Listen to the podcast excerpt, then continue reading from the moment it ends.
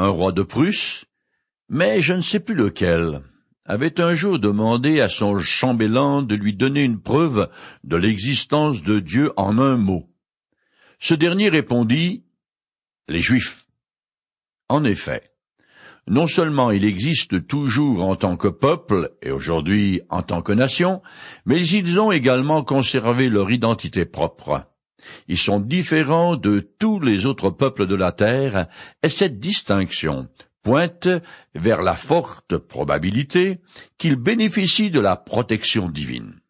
Tout au long de l'histoire mouvementée du peuple d'Israël, et malgré son idolâtrie rampante et endémique, l'Éternel est constamment intervenu pour lui venir en aide afin qu'il ne disparaisse pas. La quantité impressionnante de tyrans qui a essayé d'exterminer la race d'Israël sans y parvenir prouve l'existence de Dieu et l'irrévocabilité des promesses que l'Éternel a faites aux patriarches, depuis Abraham jusqu'au roi David. Au fil des siècles, les Juifs ont subi des châtiments terribles à cause de leur rébellion. Mais bien qu'ils aient persisté dans leur révolte contre l'Éternel, Dieu les a préservés. Ça me fait penser à un passage des Écritures qui dit L'Éternel est plein de pitié et miséricordieux. Il est plein de patience et débordant d'amour. Il ne tient pas rigueur sans cesse et son ressentiment ne dure pas toujours. Il ne nous traite pas selon le mal que nous avons commis, il ne nous punit pas comme le méritent nos fautes. Psaume 103, versets 8 à 10. Samarie, la capitale du royaume d'Israël Nord, est assiégée par l'armée syrienne. Mais le prophète Élisée vient d'annoncer au roi idolâtre que le lendemain, la ville sera délivrée. Et effectivement, l'Éternel a causé une telle panique surnaturelle dans les rangs des ennemis d'Israël qu'ils ont déterré comme des lapins, aussi vite qu'ils le pouvaient, abandonnant tout sur place. Des lépreux mourant de faim qui venaient demander l'aumône ont découvert leur camp à l'abandon. Je continue à lire le chapitre sept du deuxième livre des rois en compressant. Les lépreux entrèrent dans une tente, où ils mangèrent et burent ce qu'ils y trouvèrent. Puis, ils emportèrent de l'argent, de l'or et des vêtements pour les cacher ailleurs. Ensuite, ils revinrent et pénétrèrent sous une autre tente. Ils prirent ce qu'ils trouvèrent et allèrent encore le cacher. Puis ils se dirent l'un à l'autre. Ce n'est pas bien. Ce que nous faisons là. Ce jour est un jour de bonnes nouvelles. Venez maintenant, allons prévenir le palais royal. Ils retournèrent à la ville et appelèrent les sentinelles. Ils leur firent ce rapport. Nous avons poussé jusqu'au camp des Syriens, et voici, il n'y a plus personne. On n'y entend plus une seule voix humaine. Il reste seulement des chevaux et des ânes attachés. Les tentes ont été abandonnées telles quelles. Les sentinelles transmirent la nouvelle au palais royal. Deux Rois chapitre 7, les versets 8 à 11. Tout d'abord, les lépreux s'en sont mis plein la lampe et les poches jusqu'à cacher du butin. Puis, la surprise de la première excitation passée, ils ont peu à peu repris leur esprit et leur sens du devoir s'est réveillé.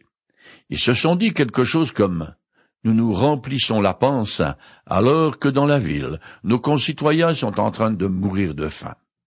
Pris de remords, ils sont allés prévenir les habitants que le siège de la ville était levé. Je continue. Le roi se leva au milieu de la nuit et dit à ses ministres, Les Syriens savent que nous sommes affamés. C'est pourquoi ils ont quitté leur camp pour se cacher dans la campagne. Ils doivent se dire, les assiégés vont sortir de la ville, alors nous les saisirons vivants et nous pénétrerons dans la ville. L'un des ministres proposa, on pourrait envoyer quelques hommes et les cinq chevaux qui nous restent encore. On équipa donc deux chars à la recherche de l'armée syrienne. La patrouille suivit les traces de l'armée syrienne jusqu'au Jourdain. Les hommes virent la route toute jonchée de vêtements et de matériel que les Syriens avaient abandonné dans leur précipitation. Ils revinrent faire leur rapport au roi. Deux rois chapitre 7, les versets 12 à 15. Confronté à cette nouvelle étonnante, de la part des lépreux, le roi est incrédule et soupçonne qu'il s'agit d'une ruse de guerre de la part des Syriens, montrant par là qu'il n'a pas cru un mot de ce que le prophète Élisée lui avait dit. Je finis le chapitre 7. Alors le peuple de Samarie se précipita vers le camp des Syriens pour le piller. C'est ainsi que l'on put acheter dix kilos de fine farine ou vingt kilos d'orge pour une pièce d'argent, comme l'Éternel l'avait dit. Le roi avait chargé son aide de camp, qui l'accompagnait, de surveiller la porte de la ville, mais celui-ci fut piétiné là par la foule, et il mourut, comme l'homme de Dieu l'avait annoncé. Deux Rois chapitre 16, les versets 16 à 20. Finalement, les Israélites croient qu'effectivement le siège est levé. Alors la frénésie s'empare de la foule et c'est la cohue. Une grande bousculade. On se croirait à une finale de foot. Un homme mort piétiné, c'est l'aide de camp du roi qui s'est moqué du prophète Élisée. Le texte met bien l'accent sur le total accomplissement de ses prédictions, y compris l'arrêt de mort qu'il avait prononcé contre l'aide de camp du roi. Ici encore, l'Éternel authentifie le ministère prophétique d'Élysée. Nous arrivons maintenant au chapitre 8 de ce livre qui continue l'histoire déprimante du peuple d'Israël idolâtre, mais qui raconte aussi la façon dont l'Éternel prend soin de ceux qui se confient en lui. Je commence à lire en compressant tout au long. Élisée dit à la femme dont il avait ressuscité le fils, Mets-toi en route, et va à l'étranger, avec ta famille. Allez vous installer où vous pourrez, car l'Éternel a décidé d'envoyer dans ce pays une famine qui sévira durant sept ans. Deux Rois chapitre 8 verset 1 L'Éternel annonce une famine de très longue durée qui est un jugement contre l'idolâtrie persistante d'Israël Nord. Ce châtiment est en accord avec les clauses de l'alliance que l'Éternel avait conclue avec Moïse. Je continue. La femme suivit le conseil de l'homme de Dieu. Elle s'en alla avec sa famille et s'installa pendant sept ans dans le pays des Philistins. Deux rois, chapitre 8, verset 2. La plaine côtière de la Méditerranée, où se rend cette femme, est plus fertile que les montagnes d'Israël et moins menacée par les incursions des Syriens. Les richesses de cette femme lui permettent de faire ce déménagement avec toute sa famille, armes et. Je continue. À la fin de la septième année, elle en revint et se rendit chez le roi pour implorer son intervention afin qu'on lui rende sa maison et ses terres. Deux Rois chapitre 8 verset 3. Apparemment, le vieux mari de la femme sunamite est décédé entre-temps. À leur retour d'exil, une surprise les attend. Quelqu'un a profité de leur absence pour squatter la propriété familiale.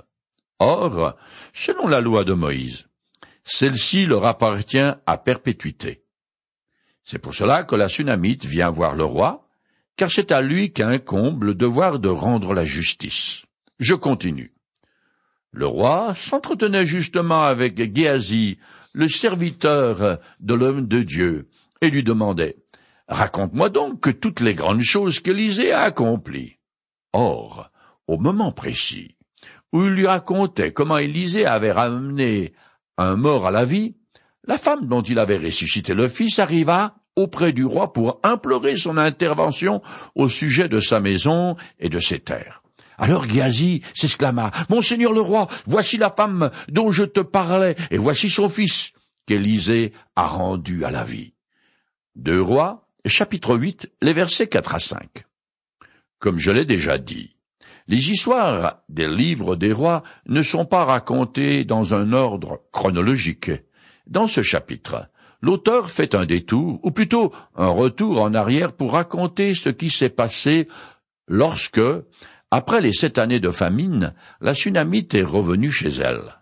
Dans ce récit, Ghazi, le serviteur d'Élysée, n'est pas encore lépreux, sinon il n'aurait pas été autorisé de s'approcher du roi ni de quiconque d'autre d'ailleurs. Cet événement a donc eu lieu avant la guérison du général Naaman. Je continue. Le roi interrogea la femme, elle lui raconta toute son histoire.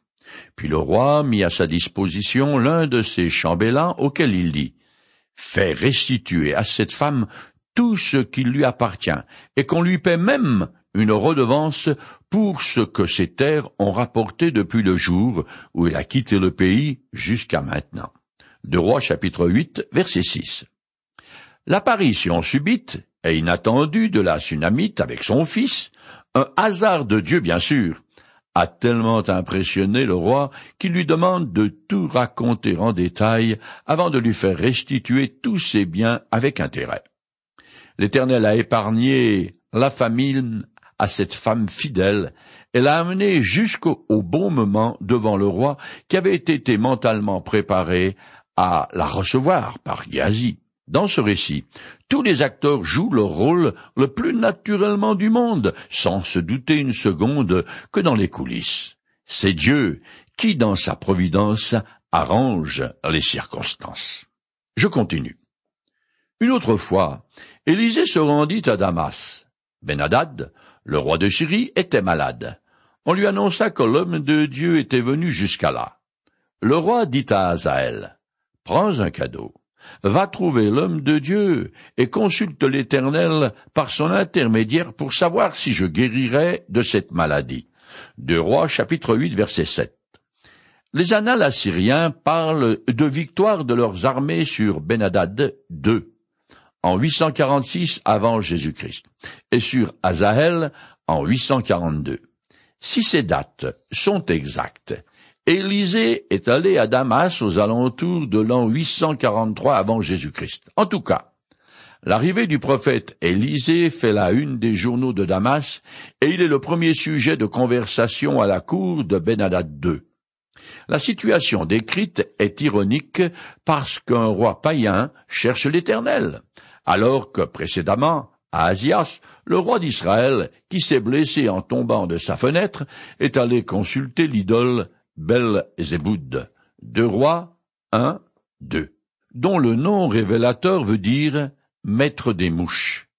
Quand parfois je dis que la conduite du peuple de Dieu est pire que celle des païens, je n'exagère pas. Je continue. Azaël alla trouver Élisée en emportant un présent composé des meilleurs produits de Damas, chargé sur quarante chameaux, lorsqu'il fut arrivé auprès de lui. Il se tint devant lui et dit, Ton serviteur Benadad, roi de Syrie, m'envoie vers toi pour te demander s'il sortira vivant de cette maladie. Élisée lui répondit, Va et dis-lui, Oui, certainement, tu guériras de cette maladie.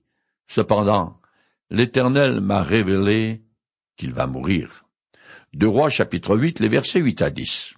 À cette époque, Damas est un centre commercial important au carrefour des routes entre l'Égypte, l'Asie mineure et la Mésopotamie, c'est-à-dire les régions situées au sud, au nord et à l'est de la Syrie. En lui faisant ces cadeaux dignes de Pharaon, Benadad veut impressionner Élisée et le disposer à intercéder l'Éternel pour lui afin qu'il guérisse. Il croit comme tous les faux prêtres idolâtres de l'époque, le prophète de l'Éternel a un prix. La réponse d'Élisée me fait penser à un trait d'esprit qui est de l'humour noir où on annonce à la famille d'un malade que l'opération chirurgicale a réussi, mais le patient est mort. Benadad va mourir non de sa maladie, mais assassiné. Élisée connaît les intentions de Hazaël, le chef d'état-major de l'armée syrienne. Je continue. Puis le regard de l'homme de Dieu se figea. Il fixa Azaël avec intensité, jusqu'à ce que celui-ci rougisse de honte. Puis il se mit à pleurer. Azaël lui demande Pourquoi mon Seigneur pleure-t-il? Élisée répondit Parce que je sais tout le mal que tu feras aux Israélites. Tu incendieras leurs villes fortifiées, tu massacreras leurs jeunes gens, tu écraseras leurs petits enfants, et tu fendras le ventre de leurs femmes enceintes. Deux Rois chapitre 8, les versets 11 et 12. Élisée reçoit un message terrifiant de la part de l'Éternel qui lui brise le cœur parce qu'il aime son peuple. En tant que prophète, il entrevoit les horreurs décrites ici et qui étaient monnaie courante à cette époque. Il n'y avait pas de tribunal de la haie pour crimes de guerre. C'était la loi de la jungle, la loi du plus fort, qui, comme chacun sait, est toujours la meilleure. À y réfléchir, les choses n'ont guère changé. Les horreurs du Rwanda, du Sierra Leone, du Congo et autres le montrent bien. La vision d'Élysée s'accomplira à la lettre et Azaël sera l'adversaire syrien le plus cruel d'Israël. Je continue. Azaël reprit étonné.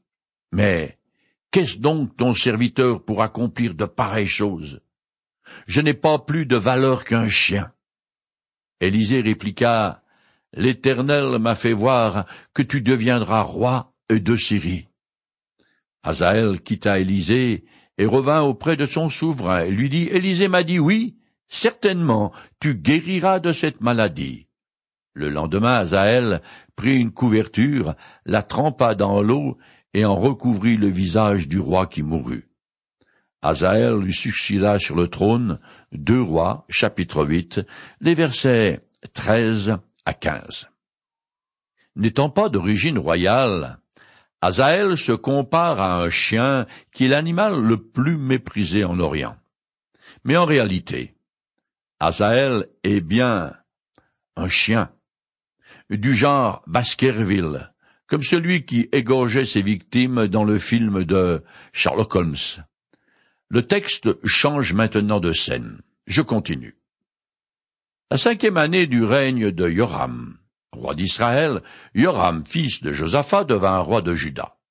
Il avait trente-deux ans et régna huit ans à Jérusalem. Il imita l'exemple des rois d'Israël, agissant comme la dynastie d'Achab, car il avait épousé une fille d'Achab. Il fit ce que l'Éternel considère comme mal. Pourtant, l'Éternel ne voulut pas détruire Juda à cause de son serviteur David. Deux rois, chapitre 8, les versets 16 à 19. Telle mère, telle fille. Comme Jézabel a eu une influence malfaisante et désastreuse sur Achab, Athalie en a eu une tout aussi sinistre sur son mari, le roi de Juda. Comme Achab, dans le royaume d'Israël Nord, Yoram a introduit l'adoration de Baal dans le royaume du Sud. Et pourtant, Josaphat, père de Yoram, était un bon roi qui honorait l'Éternel. Dans les mariages boiteux, où l'un des conjoints est au service des plaisirs de ce bas monde, et l'autre désire révérer Dieu, la balance du couple va presque toujours pencher vers le bas. Sous le règne de Yoram, Plusieurs peuples qui jusqu'à là étaient vassaux de Juda se révoltent parce que le royaume est considérablement affaibli à cause de l'idolâtrie du roi et de sa cruauté. En effet, selon un texte parallèle, il a fait table rase en assassinant ses six frères afin de s'assurer le trône sans compétition. Il est le seul roi de Juda à s'être comporté ainsi, à cause de l'influence de sa femme Athalie qui, comme je l'ai dit, est de la même étoffe que sa mère, la cruelle Jézabel. Cette rupture d'alliance flagrante de Judas aurait normalement dû mériter un châtiment de complète destruction de la dynastie de David. Mais il fut conjuré par les promesses que l'Éternel avait faites à David. De Samuel chapitre 7 verset 16 et 1 roi chapitre 11 les versets 32 à 39. Je continue. Sous le règne de Joram, les Édomites se révoltèrent contre la domination de Juda et se donnèrent un roi. Alors Joram partit de Tsaïr avec tous ses chars de guerre. En pleine nuit, il tomba sur les Édomites qu'il avait déjà encerclés et il les battit ainsi que les chefs des chars. Les soldats s'enfuirent chez eux. Depuis lors, Édom fut en révolte contre Juda, et il l'est toujours. À la même époque, Lidna se révolta également. Les autres faits et gestes de Yoram et toutes ses réalisations sont cités dans les livres des annales des rois de Juda. Yoram rejoignit ses ancêtres décédés et fut enterré à leur côté dans la cité de David. Asia, son fils, lui succéda sur le trône. Asia devint roi de Juda. Il était âgé de vingt-deux ans et il régna un an à Jérusalem. Asia suivit l'exemple de la dynastie d'Achab et fit ce que l'Éternel considère comme mal, comme la famille d'Achab, car il était allié par mariage à cette famille. De Rois chapitre 8, les versets 20 à 27. L'année du règne d'Asia sur Juda coïncide avec la dernière année de Yoram sur Israël. Tous deux furent de très mauvais rois sanguinaires et idolâtre. Je continue jusqu'à la fin du chapitre 8. Il, Asia, roi de Juda, partit avec Yoram, le fils d'Achab, pour une expédition militaire contre Azahel, roi de Syrie, à Ramoth. Yoram fut blessé par le roi du Syrie, alors il retourna à Gisraël pour se faire soigner de ses blessures. Asia, roi de Juda, y alla pour lui rendre visite au cours de sa maladie. De Rois chapitre 8, les versets 28 et 29. Les deux royaumes d'Israël Nord et de Juda du Sud sont alliés parce que leurs rois sont parents. Yoram étant l'oncle d'Asia. Ils partent donc ensemble en guerre pour défendre la ville de Haramoth, à l'est du Jourdain, assiégée par les Syriens.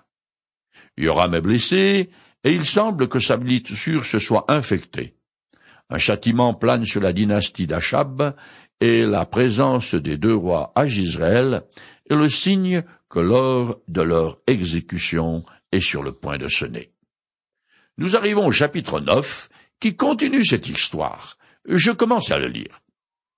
Le prophète Élisée appela l'un des disciples des prophètes et lui dit, Habille-toi pour partir. Prends cette fiole d'huile et va à Ramoth. Là tu iras voir Jéhu, fils de Josaphat. Tu prendras la fiole d'huile et tu en verseras le contenu sur sa tête en disant Voici ce que déclare l'Éternel. Je te confère l'onction pour t'établir roi d'Israël. Puis tu te précipiteras vers la porte et tu t'enfuiras sans attendre. Deux Rois chapitre 9 les versets 1 à 3. C'est le prophète Élie, le prédécesseur d'Élysée, qui avait reçu l'ordre de oindre pour roi Jéhu. Énergique et violent, c'est l'un des généraux de l'armée d'Israël Nord, qui est alors engagé dans une guerre contre les Syriens. Cette onction a été transmise à Élisée, qui maintenant l'a fait exécuter par l'un de ses disciples. Je continue. Le jeune prophète partit donc. Quand il arriva, il trouva les chefs de l'armée d'Israël siégeant ensemble. Il dit, Chef, j'ai un message pour toi. Jéhu se leva et entra dans la maison.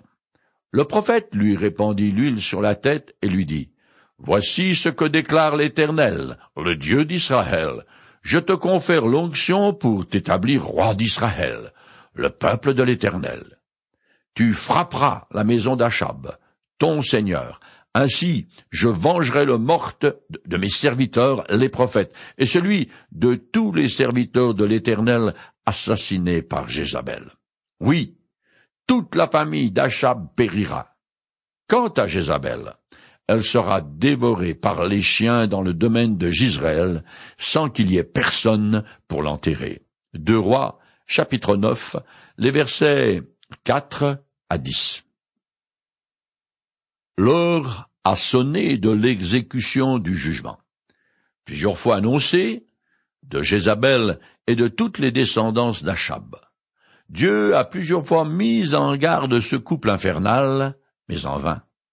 Alors, c'est l'heure des comptes, et ils vont recevoir ce qu'ils méritent. Dans le Nouveau Testament, on lit Dieu jugera sans pitié celui qui n'a témoigné aucune miséricorde aux autres. Mais la miséricorde triomphe du jugement. Jacques, chapitre 2, verset 13. Je ne sais pas vous, mais moi j'ai grand besoin de la miséricorde de Dieu.